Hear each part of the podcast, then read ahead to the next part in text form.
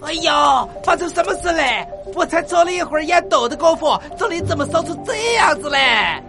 这时，卢宝身旁一个人影匆匆跑过，是叼着大烟斗的火鸡记者。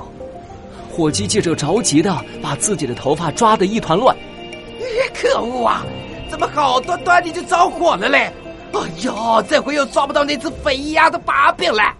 卢宝看着火鸡记者，眼前突然一亮。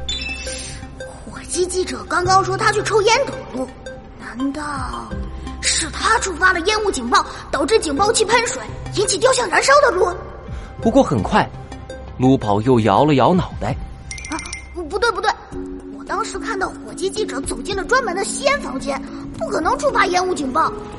猫洛克说过，推理要讲究证据，我得找证据。证据，证据！卢宝迈起小短腿，冲向一旁写着“吸烟区”的小房间，仔细检查起来。可找了半天，他什么也没发现。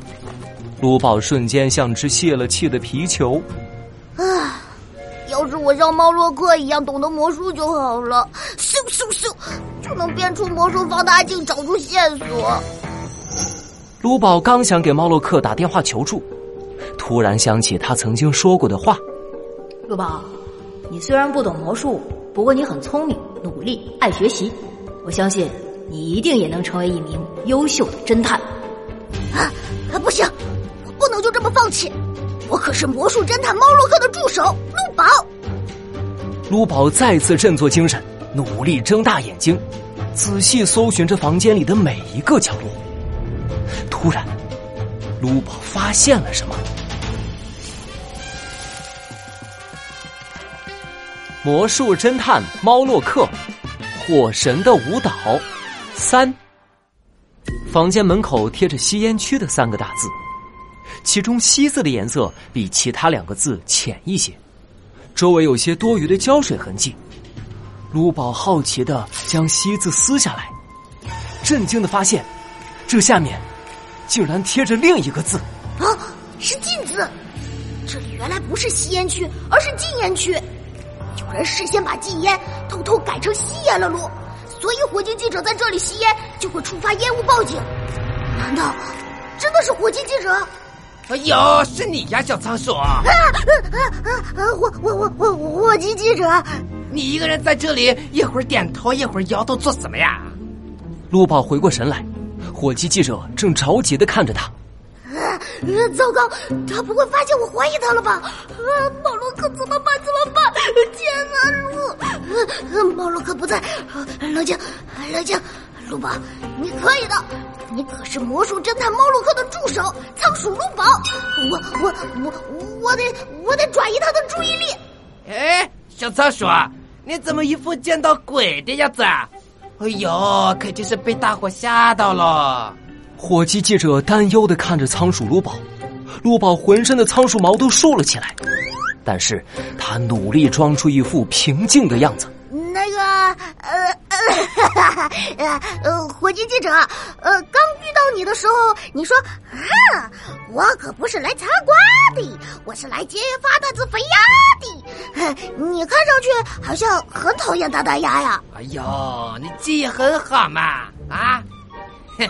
你这肥鸭就是个假雕塑大师，他的作品都是抄袭别人的创意。这次他居然敢邀请我来看他的新作品，我本来打算当场揭发他的，没想到那个作品居然被收了，这真是哈！嗯，等等等等等等，你说你是被达达鸭邀请过来的？对的呀，就是他邀请我过来的。我今天出差刚回来。呃，才看到他给我寄了邀请函啊！那只肥鸭肯定是想当着我的面炫耀他的新作品。哎呦，当时我拿起照，听到火鸡记者这样说，卢宝露出了惊讶的神情。对了，陆，只有收到邀请函的人才能来参加这次展览。火鸡记者今天才看到邀请函，根本没有作案时间。那会是谁干的，陆？能提前进入展厅布置，还能在达达鸭亲自看管下调换石雕，啊？难道是？卢宝看向不远处正在接受记者采访的达达鸭，眼里充满了震惊。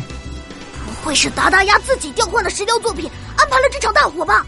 啊，不可能，不可能，一定不可能！卢宝连连摇头。这时，猫洛克的话在卢宝脑中响起：“卢宝，你要记住，侦探推理要基于事实证据。如果证据确凿，即使是百分之九十九的不可能事件，也存在百分之一的合理性。一名优秀的侦探要做的，就是揭开罪犯的障眼法，寻找那百分之一的可能。”猫洛克说的对，卢。卢宝眼中闪着坚定的光，跑向站在展厅另一边的管理员。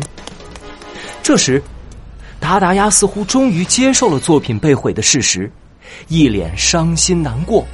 一场无情的意外摧毁了我伟大的作品。这次的作品花了我非常多的心血，以后我再也做不出比这个更好的作品了的。达达亚大师，你别气馁。我们一定会一直支持你的。对呀，对呀，加油！没错，加油！没错，我们这就写文章告诉大家，你做出了一个多么伟大的作品。啊等等，这场大火不是意外，而是有人故意纵火。